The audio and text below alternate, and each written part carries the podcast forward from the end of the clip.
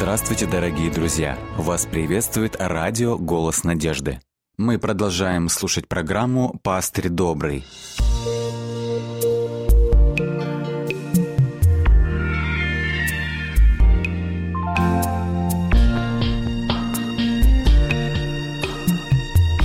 Программа «Пастырь добрый». Выше мы сказали, что образ коней и всадников в книге Откровения – это символический образ миссии церкви, которая призвана победоносно нести весть Евангелия. Посмотрите, как описан первый всадник в книге Откровения в разделе «Снятие семи печатей». Иоанн говорит, «Я взглянул, и вот конь белый, и на нем всадник, имеющий лук, и дан был ему венец, и вышел он как победоносный, и чтобы победить. Здесь сказано, что было в руках всадника. Сказано «лук и стрелы Евангелия». Это истинное свидетельство Иисуса Христа.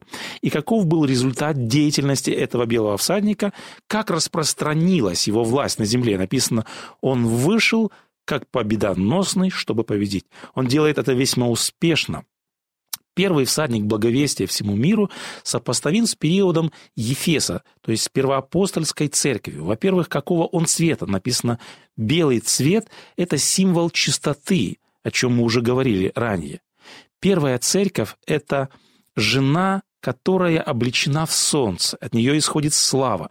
Под ее ногами луна, эта церковь воистину отражает свет своего учителя. На голове ее 12 звезд, это церковь апостольская. Церковь апостолов еще не запятнала себя лжеучением и лжеучением пророков. Подобным э, образом белый конь – это символ истинной вести, чистого евангельского учения, которое распространяла первая церковь.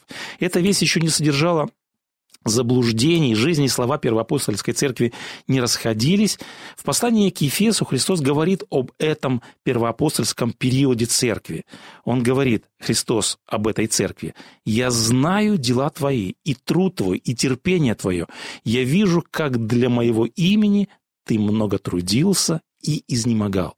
Деятельность церкви в этот период – это волнующее откровение – об усердной евангельской работе ради спасения погибающего мира.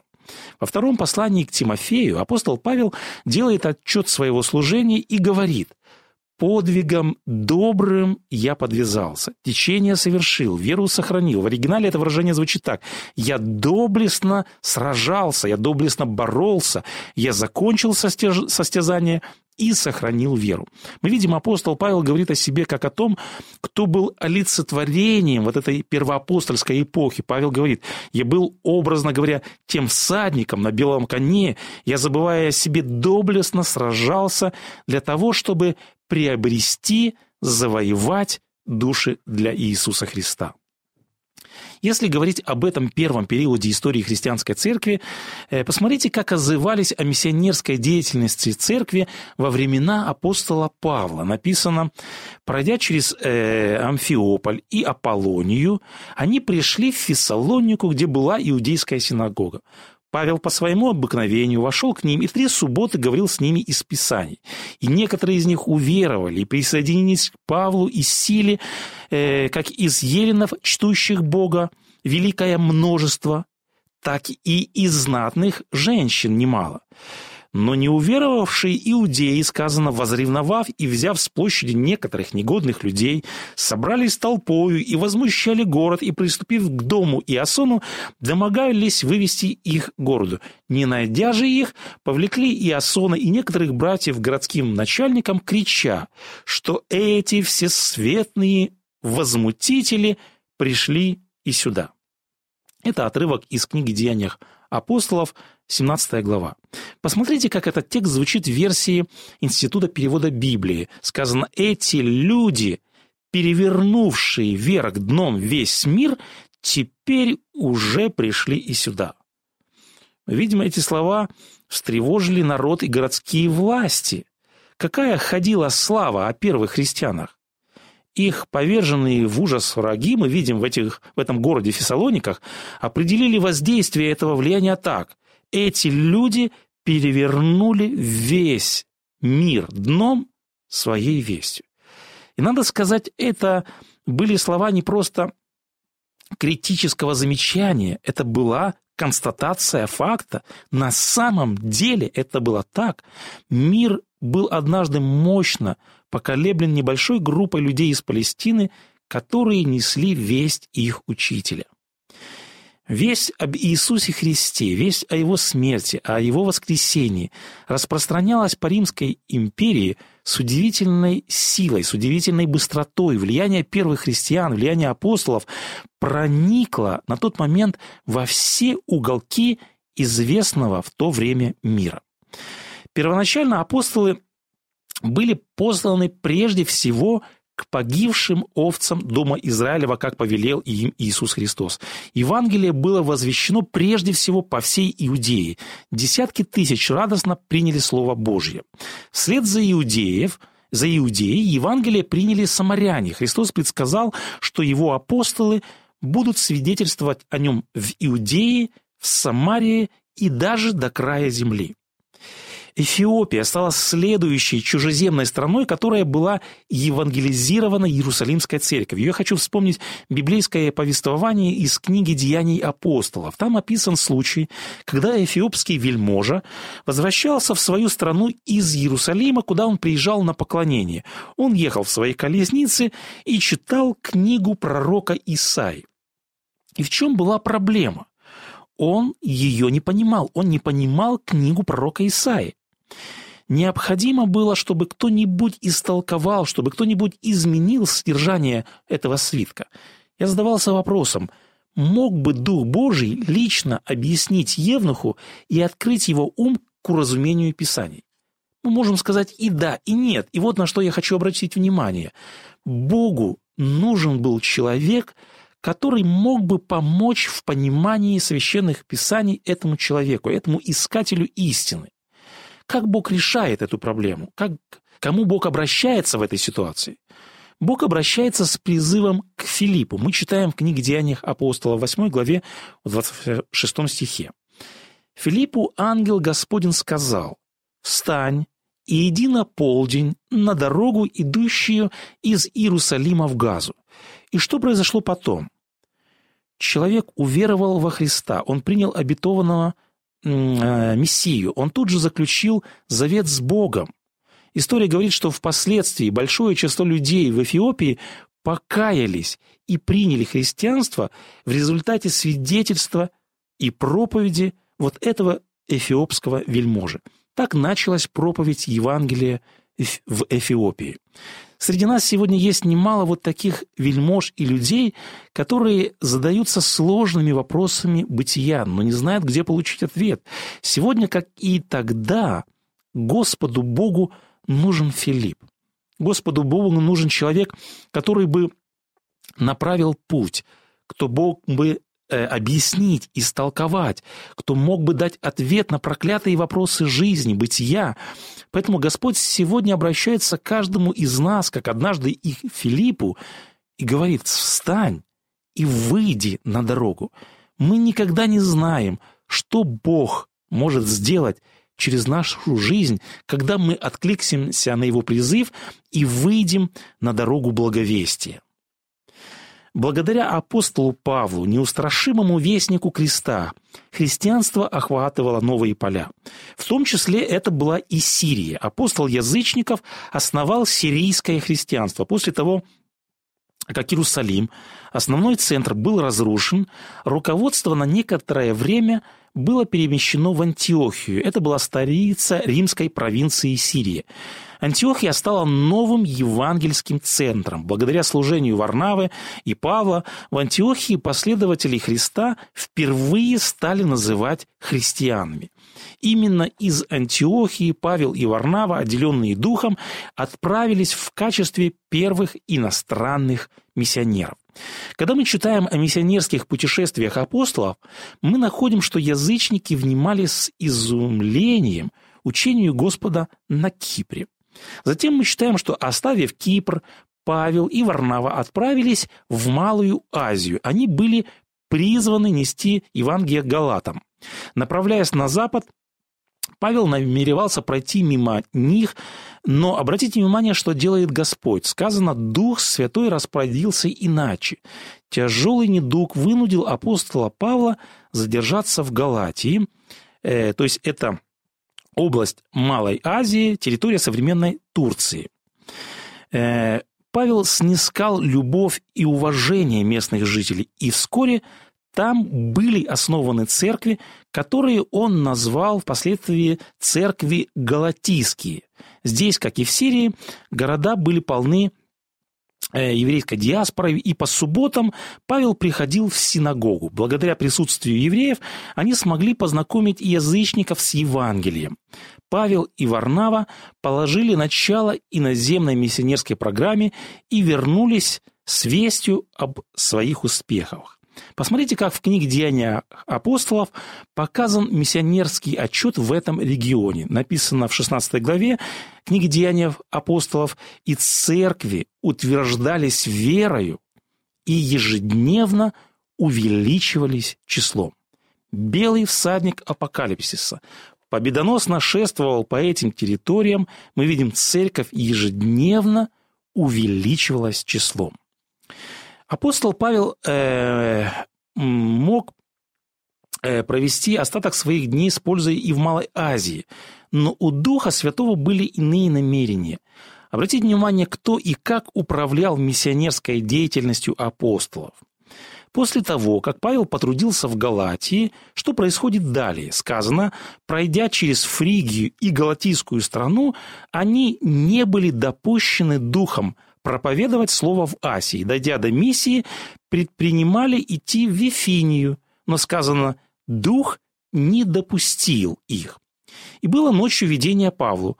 Предстоял некий муж, македонянин, прося его и говоря – приди в Македонию и помоги нам.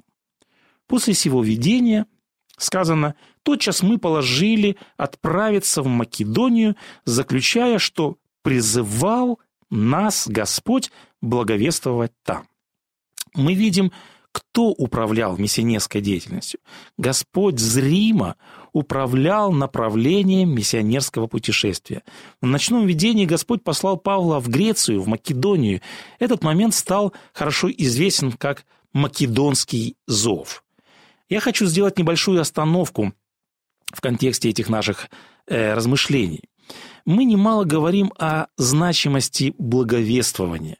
Мы пытаемся найти подходящие слова, чтобы убедить, чтобы побудить э, осознать, что наше предназначение быть вот этим всадником Евангелия, вооруженным мечом Слова Божье.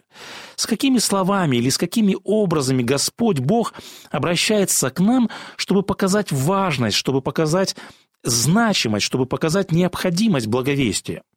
Мы помним, в притче о самарянине, в притче о добном самарянине Христос как бы делает вывод, он как бы от себя говорит, этот мир обречен, этот мир погибает, этот мир подобен избитому разбойниками. Поэтому Христос обращается в этой притче как бы с призывом к его последователям. «Пожалуйста, я прошу вас, помогите избитому, обреченному, не имеющему надежды миру, спасите вот этого обреченного, образно говоря, на смерть». Вот так просто, вот так сердечно звучит голос, звучит призыв Иисуса Христа. Однако Господь использует и другой метод мотивации. Бог говорит, Бог обращается к нам порой от имени самого обреченного. Как звучит вот этот так называемый македонский зов? Что говорит муж, македонянин? О чем он горячо молит, о чем он горячо просит? Он говорит, приди в Македонию и помоги нам. Порой проблема в том, что мы не слышим вот этот зов. Сегодня есть тысячи людей, сегодня есть очень много людей, которые нуждаются во Христе, и все они обращаются к нам, все они взывают к нам. Сегодня звучит, можно сказать, вот этот ладикийский голос, ладикийский зов. Люди, которые не знают Христа, люди, которые не знают Бога, Библии, кто-то из них погряз в алкогольной зависимости, кто-то погряз в своих греховных пороках и слабостях. Люди совершают порой непоправимые ошибки, они не могут порой выпутаться из них, они порой не могут ничего изменить в своей жизни. и в результате их мучает совесть. Э, они э, находятся в депрессивном настроении, они порой лишаются смысла жизни, они не знают, что делать. Ежедневно кто-то уходит из жизни. Люди теряют близких, они теряют смысл жизни. Им порой нет никакого утешения. И вот этот список проблем и переживаний людей можно продолжать бесконечно. Куда идти, когда неожиданно на тебя нахлынут все вот эти жизненные непростые вопросы? Люди порой не ведают, люди не знают, куда ли идти, люди не знают, к кому обратиться, и порой, не видя выхода, люди уходят в самозабвение, в алкоголь, в шопинг, поглощенность работой, в преступления и так далее, и так далее. И вот вся эта людская боль собирается в один зов. Пожалуйста, приди и помоги нам. Итак, если до этого апостол Павел, как мы говорили, положил начало сирийскому христианству, то теперь Господь положил через апостола Павла начало греческой ветви христианства. Апостолам были основаны церкви в таких центрах Греции, как Филиппы, Фессалоника, Верея, Афины, Коринф и позднее Ефес. Павел насадил, насадил Евангелие среди людей, которые говорили на греческом языке. Этот язык Бог использовал, чтобы дать миру самое возвышенное литературное произведение «Новый завет на греческом языке». Первые откровения, которые были даны евангельским церквам, они были написаны именно на греческом Нового Завета. Мы упомянули, что Господь руководил миссионерскими планами и путешествием апостолов. Мы подметили, что Господь направил Павла в Грецию, но каким образом? Вот таким чудесным, удивительным способом, через видение, через вот этот македонский зов, Павел совершил миссию в Сирии, он совершил успешно миссию в Греции куда далее направлялся всадник на белом коне, в каком направлении происходило победоносное, мирное завоевание территории для Христа. Рим. Рим – это столица латиноговорящих народов. Бог желал создать латинскую ветвь христианства. Каким образом Павел оказался в Риме, на новом миссионерском поле? Он отправился в Рим в качестве узника, в качестве заключенного. В Риме Павел обнаружил, что там уже есть верующие. Как возникла Возникает вопрос, христианская община в Риме. Как появились христиане в Риме? Возможно, они пришли с торговцами, или, возможно, они попали туда с обращенными воинами или со скромными миссионерами, но все же благодаря служению великого апостола, апостола Павла, небольшие ростки, небольшая группа в Риме вскоре выросла в могучую силу. Павел считался заключенным, но он считался необычным заключенным, и поэтому он находился под домашним арестом. Поэтому он свободно мог трудиться на широком поприще в течение двух лет, находясь в Риме. Какова была география дальнейшего продвижения проповеди Евангелия? Перед тем, как Иерусалим превратился в руины, апостол Фома отправился в Персию и Индию. На востоке, между реками Тигр и Ефрат, были заложены основы христианства во втором сирийском центре Эдессе, что находился в 300 километрах от Антиохии. Оттуда христианство проникло в Персию, Индию, Парфию и Китай. Согласно сочинениям Оригена, апостолу Андрею в качестве поля для его евангельской работы была представлена Скифия. Итак, уже в первом веке христианство широко распространилось, оно появилось э, в различных, как мы уже говорили, ветвях. Появились различные ветви христианства – сирийское, кельтское, греческое, латинское. Посмотрите, что писал Тертулиан, знаменитый раннехристианский писатель и богослов, спустя 70 лет после смерти апостола Иоанна. Он писал о том, насколько в его время уже распространилось христианство. Он писал, «В кого другого уверовали народы, как не в Христа уже пришедшего? В кого другого могли уверовать парфяне, меды, сламиты, жители Месопотамии, Египта, той части Ливии, что близ Кирены, и сверх всего того многие пришельцы из Рима? в кого уверовали иудеи, жившие тогда в Иерусалиме, и другие народы из пределов Гетулии, Мавритании, Испании, Галии, обитатели Британии, недоступные для римлян, но покорившиеся Христу. И далее Обратите внимание, какой вывод делает Тертулитан. Он пишет, «Во всех местах прославляется имя Иисуса, который уже пришел и везде царствует. Мы видим, какой масштаб был распространение Евангелия за достаточно небольшой срок, за, недостаточно, за достаточно небольшое время. Кто принес познание о Христе во все эти места? Кто совершал вот эту удивительную миссионерскую активность? И мы можем сказать, образом из книги Откровения, это были всадники на белом коне. Первый конь белого цвета символизирует победу и триумф Евангелия. Он символизирует победоносную, благовествующую церковь раннего периода. Это церковь, которая возвещала Слово, которая возвещала свидетельство Христа в неискаженном виде. Церковь еще не склонна была к компромиссам, к политике, к насилию. Это время, когда христиане все еще жили недавней победой Иисуса, и это составляло смысл их жизни.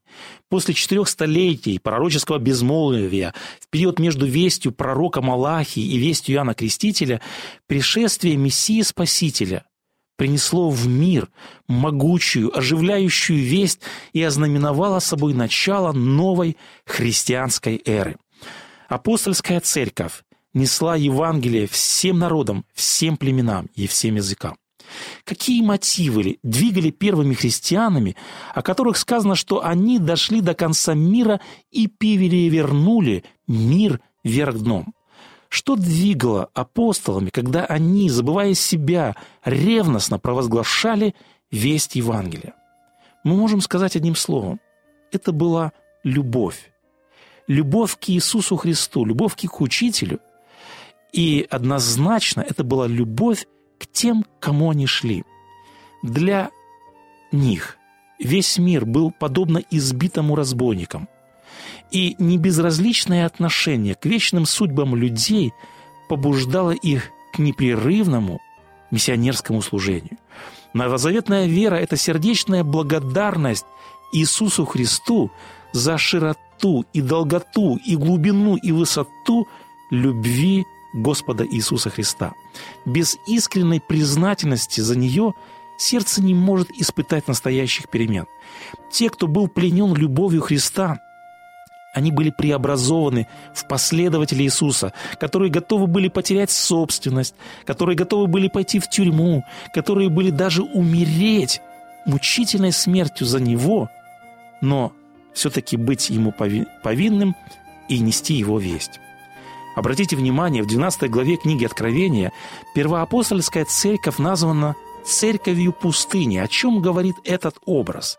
Это говорит о том, что первая церковь она не была популярной, она не была господствующей. Первые христиане совершали служение при очень большом противостоянии. Они сражались, как сказано в книге Откровения, до крови.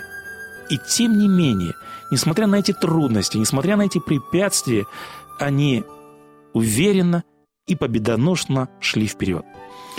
Они сделали истину торжествующей. В то время как мир был погружен во тьму невежества и суеверия, они высоко держали знамя истины. Они противостояли вторжениям отступничества. Посвященные христиане были едины в своем желании сохранить веру и увековечить для грядущих поколений чистые истины Евангелия. Мы можем сказать, что вот этот опыт – это для нас убедительный пример. Мы можем восхищаться их опытом, мы можем восхищаться их примером и брать с них пример, чтобы, образно говоря, евангельский всадник поныне продолжал завоевывать сердца мужчин и женщин по всему миру.